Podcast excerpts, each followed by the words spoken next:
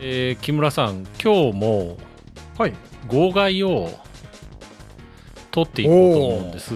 で、ほうまほあ、うここが木村さんには言ったんですけど、あの、うん。僕がコロナになってて、ああ、びっくりした。えー ねそれをね、うん。あのーまあ、ぶ個人ブログにも書いたんで、ほうほうほう。その内容を今日は紹介して号外ということでね、ああ、はあはあはあはあ。えっともう今、あれじゃないどう一番みんな興味あるんじゃないうん。あの、大体ね、今163万人累計で、日本だと。おー、はあはあはだから、100分、100人のうち1人以上なってる計算ですわね。でも、もうそんな感じなんだうね。ん。へえ。で、えーっと、そのうち1万6千人ぐらいが亡くなってるんで、コロナになったらあー1%ぐらいの確率で死ぬというえそれ計算。高く、高くねうん。ね ?1% じゃろうん。で、とりあえずね、うん僕のはね、うんあのー僕熱がとにかく8日間ぐらい出てね、ずーっと。うん、高い時は39度を超えて、でもカロナールずっと飲んでたんですけど、はあはあはあ。うん。で、オキシメーターも、あの、保健所が送ってくるんですよね。パルスオキシメーターほうほうほうほう指で挟んで酸素飽和度を測るとかいうの。うんうんうん。まあ、それはそんな下がらなかったんで、それが下がると肺炎にもなってるよっていうことなんですけどあ、じゃあ石原さんは熱は高かったけど肺炎にはなっていないであろうそう、そう、そう思われる。ああ、うんああでも熱高いねで、最初はね、うんまあ、2021年の8月の20日、盆が明けてしばらく経ってですわね。ああで、に、一、うち子供が3人いるんですけど、一番下の男の子、小学校1年生が発熱したんですよ。はあはあはあはあで、まあ、学校夏休みですわね。うんで、小児科連れて行ったら、うんまあ、PCR 検査はせ、子供の発熱はししないんだね検査あのーまあ、先生聞き取りして、周りでコロナとか聞いてますかっていうので、いや、うん聞いてないですねって、じゃあ、まあ、風邪でしょうねぐらいな感 じで、うん、多分、子供の発熱って珍しくないから、ああ、うんそうなんだ、うん。で、そうしてたら、翌日、翌々日ぐらいに母親、僕の妻が発熱して、はで、病院に電話したら、あうの、ん診察しますよと。あほうほうほうそしたら、あの、車乗っといてくださいと。はあ、はで、あのーそのまま、あのー測りますからと。あ、ほうほうほうあ、PCR 検査しますからと。うんうんううんん。でで、鼻鼻にメモ入れる鼻に綿棒入れて。で、あー翌日、あの、経過お知らせしますと。はいうん。でも、その時はコロナだとは思ってなかったんですけどね。ああうん。で、翌日、病院からかかってきて、うんあの、陽性ですよと。それ言われた時さうん。奥さん、えーみたいな感じじうゃなかっん。で、もう、入院の準備もしてたんですけど、荷造り。た。マジうん。で、はあコロナって基本的には入院なんですよ。あ、基ほ本は法律の立て付けとしては、隔離する必要。要があるから。うーん。で、で、ただ、家うん族全員濃厚接触者になるんで、うん。家族の人も PCR 検査を受けてくださいと。で、保健所からここの病院行ってくださいというふうにね、ああの、指示があって、行ったら、うん。あの、全員 PCR 検査して、うん。うん。で、僕らはもうやっぱり同じように車の中に乗ってて、はい。うん、外から検査してくれるような感じでしたわね。ああ。で、あのーそうそうそう。僕もね、検査行く頃にはね、僕もちょっと熱が出始めてて、はあ。あ、もうこれまじいなって感じだったんですけど、ほうほうほう。うんで、そこの病院は、でもね、あのーうん検査4人分して、うん。で、じゃあ、1万円くださいと。で、お釣り持ってきますからと。だから僕らも車の中ずっと乗っとい、乗っとけばいいんですよ。ほほっていうか、あ、あれなんだね。1万円かかんだ。 いや、で、お釣り持ってきますからと。であ、あ薬も処方してくれて、あの、これ全員陽性だったらもう家から出れなくなる可能性あるから、薬出しときますから、必要に応じて飲んでくださいと。でえ薬もちょっとこ薬れ、あの、ウェブに書いてますけど、うん。うん。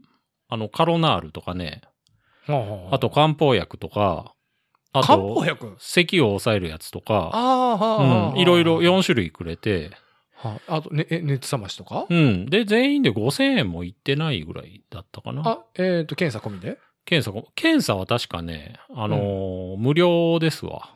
あ濃厚接触者の検査は。あ、そうなんだ。うん。まあ、公費負担。あの、実費めっちゃ高いんだろうーん。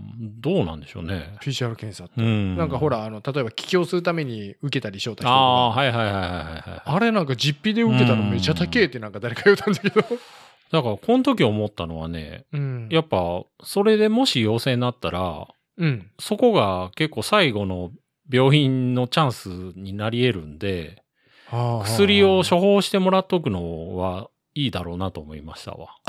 なるほどね。はあうんはあはあはあで、そこの病院は結構ね、あのーピ保健所から連絡があって、うん、で、この病院に連絡してくださいと。うんうんうん、で、LINE でも連絡できて、ほ公式 LINE 入れてて。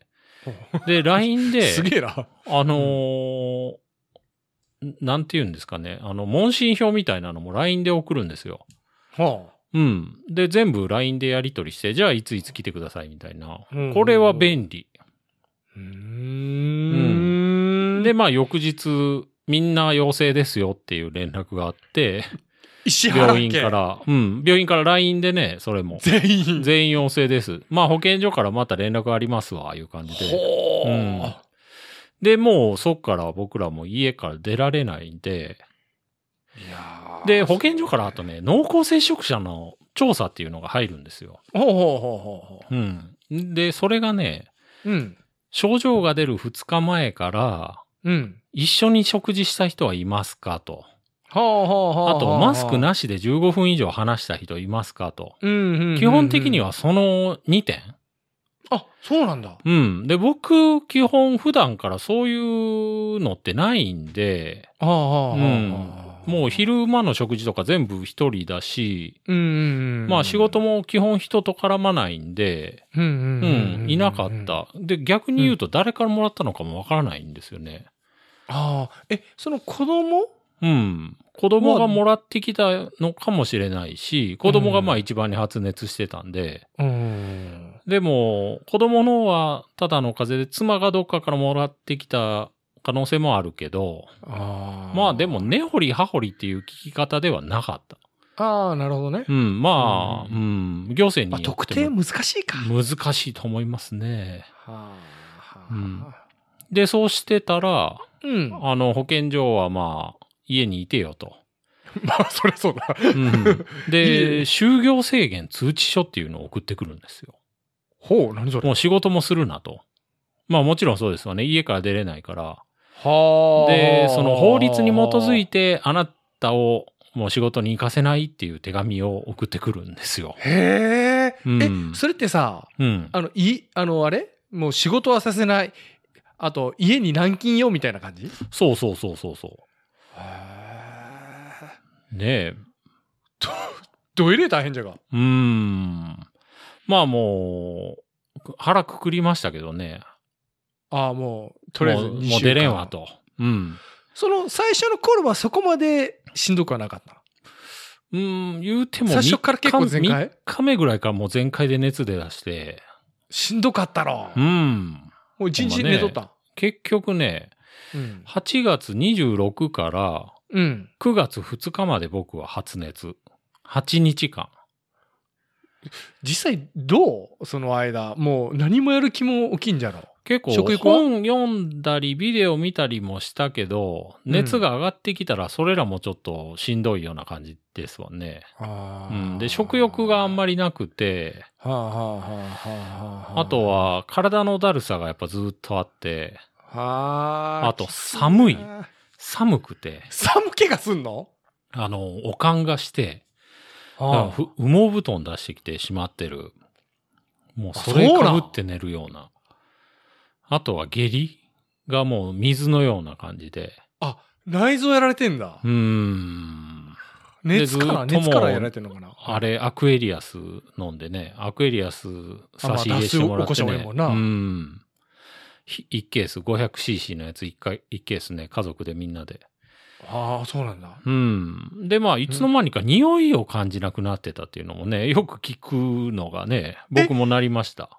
マジでうん。それは今嗅も覚、今も弱い、嗅覚は。だんだんあ弱だいんんだだん、だんだん治ってるような感じもするけど、えー後遺症あるっていうもんうね。ん。それが後遺症ですわね、匂いが。あとう、ん。後遺症としてはね、食欲がちょっと細かったけど、うん。それはでも2日3日したらもう戻ってきたと。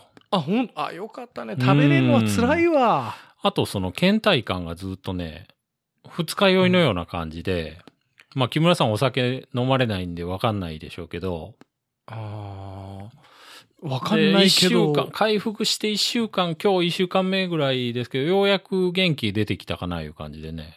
はあ。あと声がね、なんかちょっと出しづらい。今も。あ、そうなのうん。あー石原さん。そういう感じ。そうまた確かにちょっと声の張りが違うもんそねうそうそう。なんか張りづらい。うんで、家族の状況だとね、妻はね、3日ぐらい発熱して、うんまあ38度ぐらいかなと。僕よりも軽かった。ああああただ味覚と嗅覚がなくなったと。えマジ うん。それまあ、それもだんだん復活してるって言ってますけどね。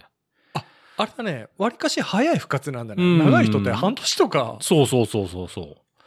で、長女、小6の長女。はいこれも3日間ぐらい発熱して、はい、まあ38度ぐらいと。でも他はもう回復してからは別に異常はないと。うんで、次女、小学校はい3年生。はいこれはもう陽性でしたけど、はいもう終始元気。何にもない。あ熱も出ない熱も出ない。たじだゃあ隔離されたと。その子にとっての2週間は最高だったんじゃない そうそうそうそう。あの、Wi-Fi あるし、だから YouTube と、YouTube 生活も YouTube 生活だね、う。うん。子供にとで、長男は、はい小学校1年生はいは2日間ぐらい38度ぐらい出たけど、もうその後元気になって、はいそれはもう Nintendo Switch と。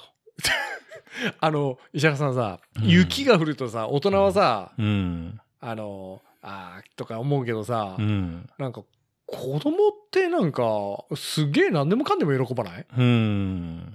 まあなんかほんとね、出 れなくて悲惨っていう感じでもなかった。Wi-Fi あればいいかいう感じで。うああじゃああれだね w i f i 火とかもやな、ちの子供に持たしてる携帯を、うんその、外では YouTube とか見れない設定にしてるから、はあ Wi-Fi 環境じゃないと見れないから、うん、うん、Wi-Fi はもう幸せですわね。これ石原さんさ w i f i も何も通してないあのちょっと寂しい家ってどうなるうん、いや、あの、隔離施設とかもどうなんでしょうね。Wi-Fi なかったら最悪よな。最悪だよねね本当あのアパだったっけアパえ。ホテルとうか、んまあ、東ホ洋テルだっ東たらありそうな気はしますけど洋ね。うんでも遅そう、なん か。たまにめっちゃ Wi-Fi 繋いだ方が遅いみたいなのあるかああ そんな、ら。うん。まあ、わかんないですけど。えーでも石原さんさはい。その、陽性です。って言われたら、うん言われた時って、うん。えってなった。うーんとね、うんとりあえず、もし妻が入院したら、うん。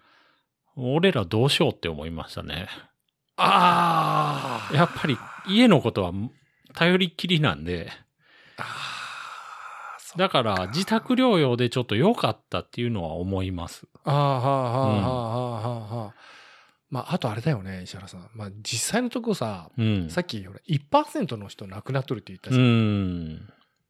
それはちょっとね、ほんまね、うんちょっと思いますよ、やっぱ。ハインリーヒの法則と一緒でね。ああ、はいはいはいはいはいはいはいはいはい。なんだったっけあの、ひひやりとして。ヒヤリハットの法則ですわ ね。ヒヤリとした積み重ねの先に何回かは重大事故につながるみたういな。んうんだからコロナもね死につながる可能性は本当あると。そうだね。うん1%ってさ、わ、大きい感じするね。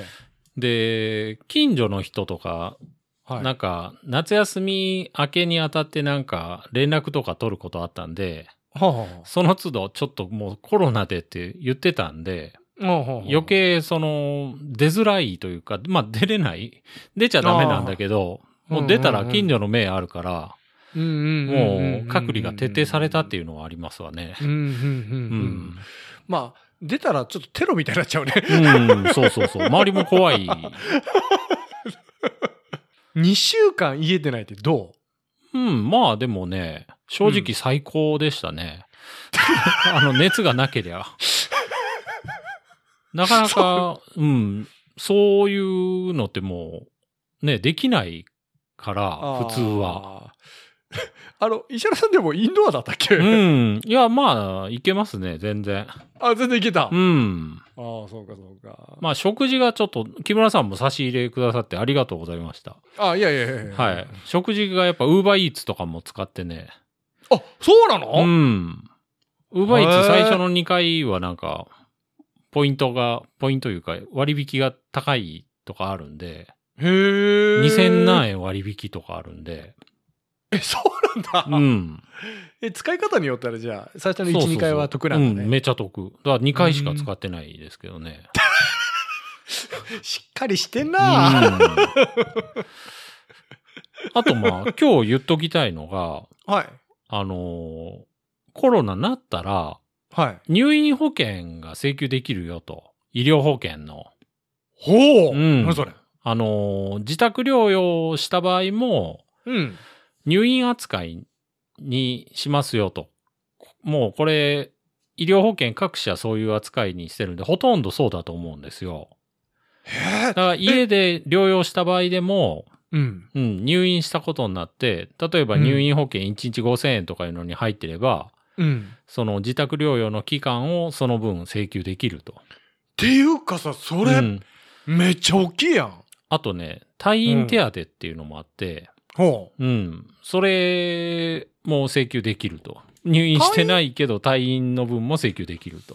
う。え、退院ってさ、んえどういう扱い、いつえっとねその2週間の。それね、あのー就業制限の、就業制限の通知書っていうのを来て、うん。で、保健所からの健康観察毎日始まるんですけど、はあ、はあはあ、それでもうあなたこれ大丈夫ねってなったら、うん。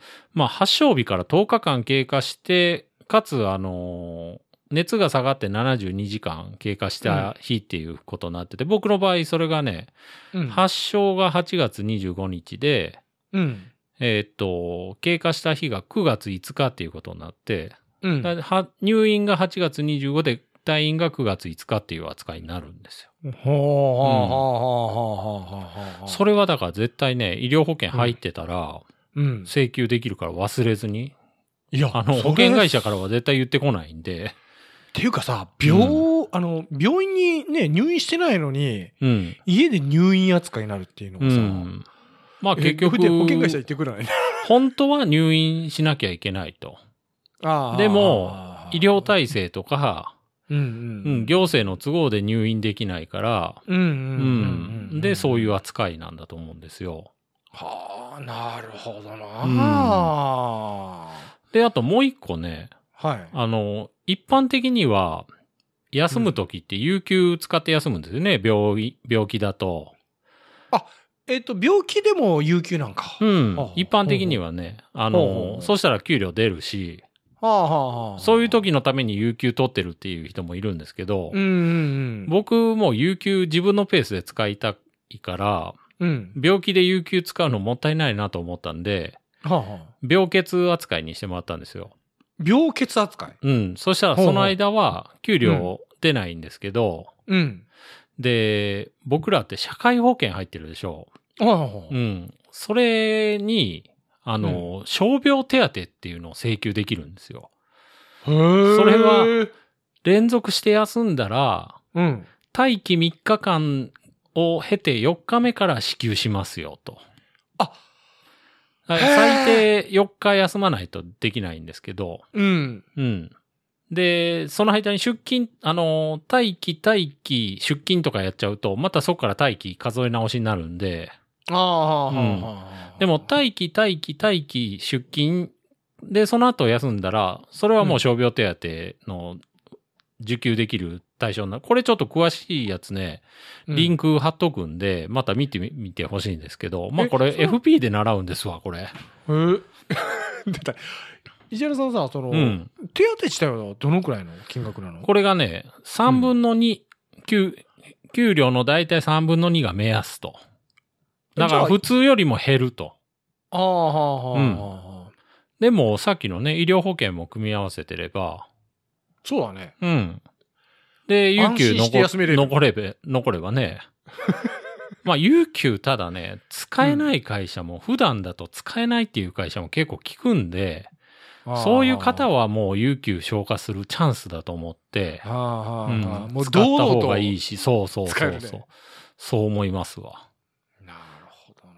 うん知識がないとさ、うん。その入院のやつもさ、普通に10日間とか2週間ぐらい待機して、うん。自宅で、まあ、まあちょっと症状がね、まあうん強いで強く出るか弱く出るか知らんけどほんで会社に出てさ「いやよかったね」で住んどる人もおるよね絶う対、ん。 世間保険とか全然、うん、そう思いますわ。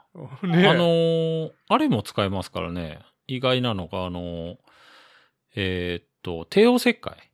帝王切開うん。子供を産む時のね。で、帝王切開って一人目帝王切開になると、うん一般的に二人目以降も帝王切開するんですよ。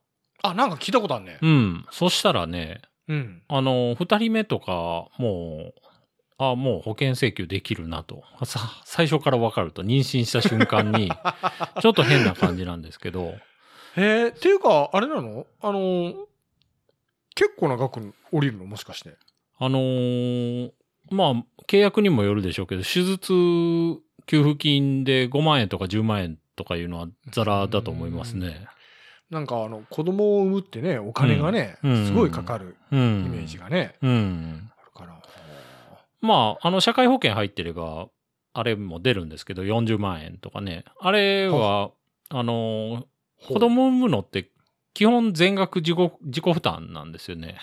あれ保そう険、なの保険、あの、病気じゃない から、病気じゃないから、あれ、びょうん、でも出産手当金っていうのが出るから、それが40万ぐらい出るんですよ、確か。なんか、もっと出産に対してお金払えばういい。ん。ねえ。うん。それは思う、救急車も呼んじゃダメとかね、結構聞くんで、病気じゃないから。子供生まれないよ。うん。そうそうそう。まあまあまあまあ。。で、あのーうん。コロナのほう。情報少ないよなっていうのはね、やっぱ思った。そのあー休むにあたってこうしろとかいう情報ないじゃないですうんか。あああああああなたもかかったのねっていう情報が、うんうんうん。もう、普通に見るのはやっぱその、クラスターが発生とか、うん。うんううんん、うん。有名人が亡くなったとか、うんううんん。、あとはどこどこの医療体制崩壊してますよみたいなのをうんうんうんうん、聞くけど、うん、その、コロナになって自宅療養するときはこういうふうに過ごすべきだよとかいう情報があんまりないなというのは今回思いましたあね。あなってみて。。うんうんうんううんんうん。だからこれ、急激に体調変わったらどうすればいいんだろうみたいな不安はちょっとあったと。っていうか、あれだね。うん石原さん、ファミリーじゃんうん。一人住まい、やべえな。うん。まあまあね。うん。ああと、まあ、家族住まいだと、うん家族間のね、うん。あのーもう映るのは絶対映りますね。 それは思う。それは、もう、うんふふふあれだろもう、運命共同回避不可だろ体。うん、回避不可だと思う、 実際。なんか家族で絶対無理だもろ、家族でも、あのーなんか工夫してとか言って言うけど、はいはいはいうん、絶対無理だと思無理だよねう。う。ん。だから、あとね、うん。健康観察のはは電話って保健所から毎日入ってくるんですよ。へえ、そうなんだ。うん。で、保健所としては、本当はこの人入院させなきゃいけないけど、うん保健所が、うんで、も、病院足りないし、だから保健所の責任で、家にいさせて、その間、重症化しないように、あの、れちゃんと連絡取るよっていうのが保健所のスタンスだと思うんですよ、今の。のでも、健、康観察の内容って、うん。本当はね、医療機関がやるべきだなって思うんですよ。あ、そういった内容だった。うん。やっぱ、体温はとか、うん。あの、体調の変化はとか、うん息苦しさはどうですかとか、まあ保健所の人が、うん。あの、フォーマットに従って聞いてくるんですけど、ああ、あの酸素のやつも聞かれるん、そうそうそうそう。でもそれって保健所の仕事とはちょっと違うよなって思うんですよあ。あああ、そこは病院だろうって思うんですよ。うん。まあ内容的に言うとちょっと問診に近いよね。そうそうそうそうそう。ううんん。。でうん、それで、まあ、本当はそれ病院がやって、うん。で、具合が悪そうだったら、うん。保。健所の方で入院先の調整をするっていうのが本来だと思うんですけど、はあはあはあうん、なんか、か今のはね、だからちょっと、ちょっと違うなという感じはします。うんまあ大変でしょうけどね、保健所も。うんうんうんうんうん。なるほどね。こうれ、ん。でも、あれだね、あのーこう、い石原さん、やっぱ、僕のね、一番身近な人が、こうなって、うん。話を聞くとね、すっげえコロナが身近もになってるうけど。ね、本当うね、んうん。よす、一言じゃいられなくなりますよね。うん。あと、やっぱね、心配したね。あのうー、ん。テレビでね、やっぱ重症化したり、うんほら、なんかな、え、え、エクモうん。そうそうそうね、本当ねう。ん。あの、でも40代でも全然ね、うん。 40代、30代、え、20代とかもつけるうん、なんか、稀に言ってますわね。うんうんほいで、亡くなる方もね、うん全然あその、うそうそうそう20代、30代、20代はないか。うん。20代でもなんか亡くなったとかいうの聞きますけどね。あ、本当。うねん。え、だけど若い人でも全然亡くなるじゃ。うんん。だから40代とか結構全然やばいでしょうね。やばいよね。うん。あのーね僕ほいでワクチンの予約入れてて、はい。もう陽性になった数日後に打つ予定だったんですよ、本当は。第1回目を。そうなのうん。だからそれもまあキャンセルしましたけど、え次じゃあ、いつ予定なの、次はまた入れました。で、え陽性からうん1ヶ月、あ、あの、治って1ヶ月ぐらい経ったらワクチン打てますよと、お医者さんがね。で、 1ヶその月場合、経ちたないとダメなんだょっと、はあのー、抗体も強くなるから、うん絶対打った方がいいよと。ああ、ほうほうほうほうほう。今、ほいで、ワクチンに対する、うん。あのー都市伝説じゃないけど、反ワクチン運動みたいなのもあるじゃないですか。それあーなはんかね聞いたことあります、うん、ある、うんなんかね、駅の周りになんかひすごい人が集まってて、うん。ね、あれ何してんだろうなと思ったら、なんか、ワクチン反対のなんか、 うんデモ行使するんだとか言って。で、僕らがね、今いるのって、うん、はあはあまあ、なん2万年とか3万年ぐらいの人類の歴史、まあ動物の歴史も辿ったらもっとですけど、うん。まあ僕らってなんか、そういうウイルスの大流行があって、うん。人を殺すようなウイルスの大流行があったとして、うん。それの生き残りなんですよね。ああはあはあ死ななかった人の子孫、僕たちうんうは。んうん。うんううんん。で、ワワクチンなかったら、うん。そういう淘汰、はい。はあはあはあ。淘汰の過程を経た後が、まあ僕らの現代なんですけど、うんうんうん。もしこのコロナでもワクチンなければ、うん、もう弱い人は死んじゃって、うんうんうんうん将来の世界はまあうんたまたまコロナに強かった人だけが生き残ってるよっていう世界が、まあワクチンなし、なしの世界だと思うんですよ。いやまあ、そうだね。うん。そう。うん。うんペストとか。そうう。そうそう。で、うん、これまでのもう歴史だとね、うん。えーっと、まあ、天然痘とか、うんうんうんコレラとか、うんうんうんジフテリア、とか、うんうんうんすごい。怖い病気で、でもこれってワクチンの力で人間打ち勝ってきたから、うん。ここら辺はね、やっぱりね、そういうちょっと、まあ、情報に惑わされずに、うんうんうんうん。あとやっぱ、まあ、リスクがあったとしても、うん。それ以上のベネフィットがあると思うんですよ、ワクチンにしてああも。ああああもう今数字に出てきてるから、うんうんうんうんうんうん。それはやっぱりね、うん。やるべきでしょうね。かかった人が言うと説得力あるうね。ん、 そう思いますわ。はい。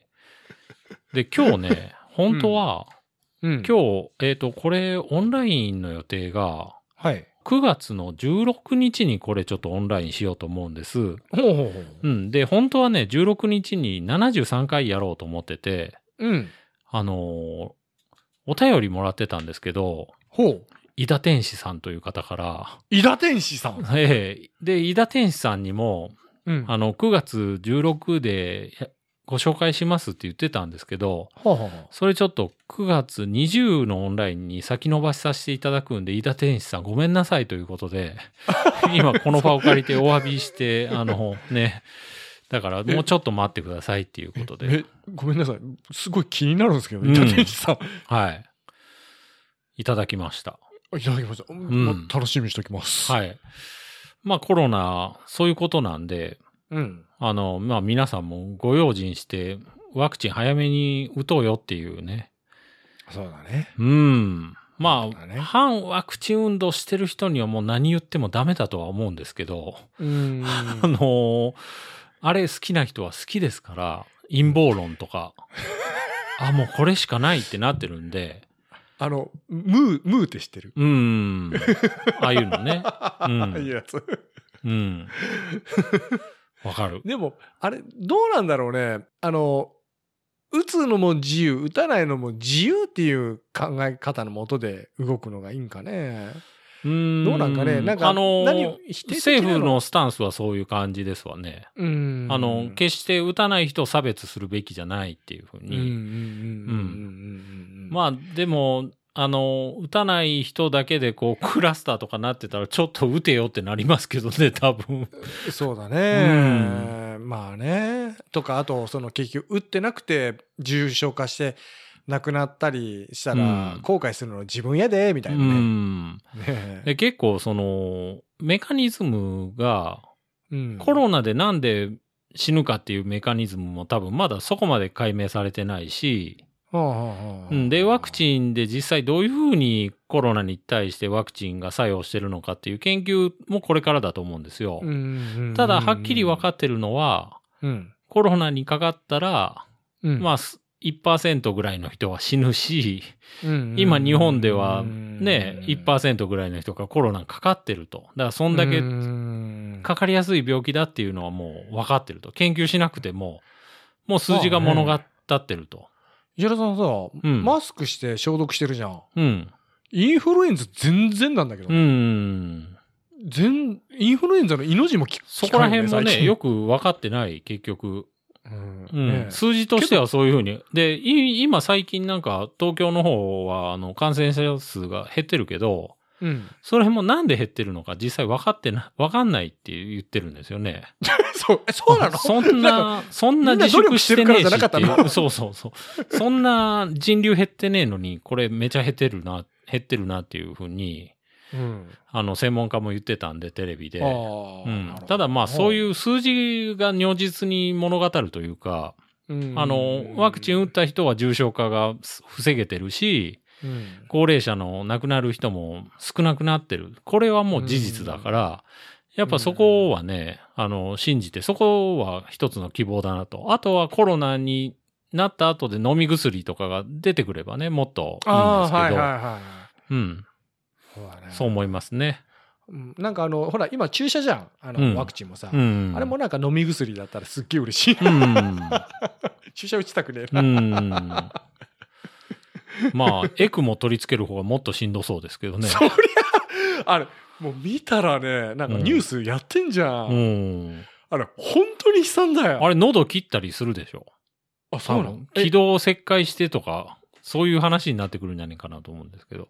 あこれでなんか太いやつで血抜いてさ、うん。それまた元戻しょるの、うんなんかねえモザイクかかってるけどわかるが、うんうんあれ見たらさそれに比べたらワクチンの注射やこう、楽勝じゃなって思う。 そりゃうん、うね、ん。そりゃねまあ、あの、リスクとベネベネフィットをちょっと冷静に比べるっていうのはね、うんはいそうだねこんなとこで、はい。うん今日あ号、で号外ということで、はい。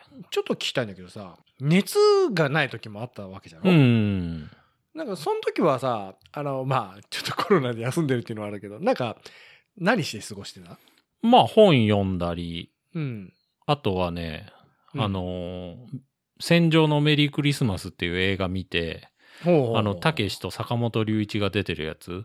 おうおうあだといぶ古いねうん。うんあと、あれ、えっと、あの、外国の有名な歌手も出てたんですけど、うんうん。それ見て、アマゾンプライムの、うんうんうんあとは、ザ・ファブルの映画も見て、 そうあと、トランスポートはとか見て、あと、まあ、本を何冊か。ああ、まあ1週間ぐらいしんどい思いしたけそうそのぐらいあってもいいわまあうんいや、熱が下がった時はそれやって、うで、んしんどくなったら寝てっていうのを繰り返しですようんうんうね。んうんよかった重症化せんで、ううんん。はい。まあ、はい。そんな感じなんで、あの、今後も、卓談また、ちょっとね、収録のペースが、なので、うんちょっと鈍ると思うんですけど、うんあの、のんびりお付き合いいただけたらということでね。はいはい。という感じです。じうんはい。じゃあ、また、あの、73回はまた収録しましょう。はいはい。どうもありがとうございました。ありがとうございました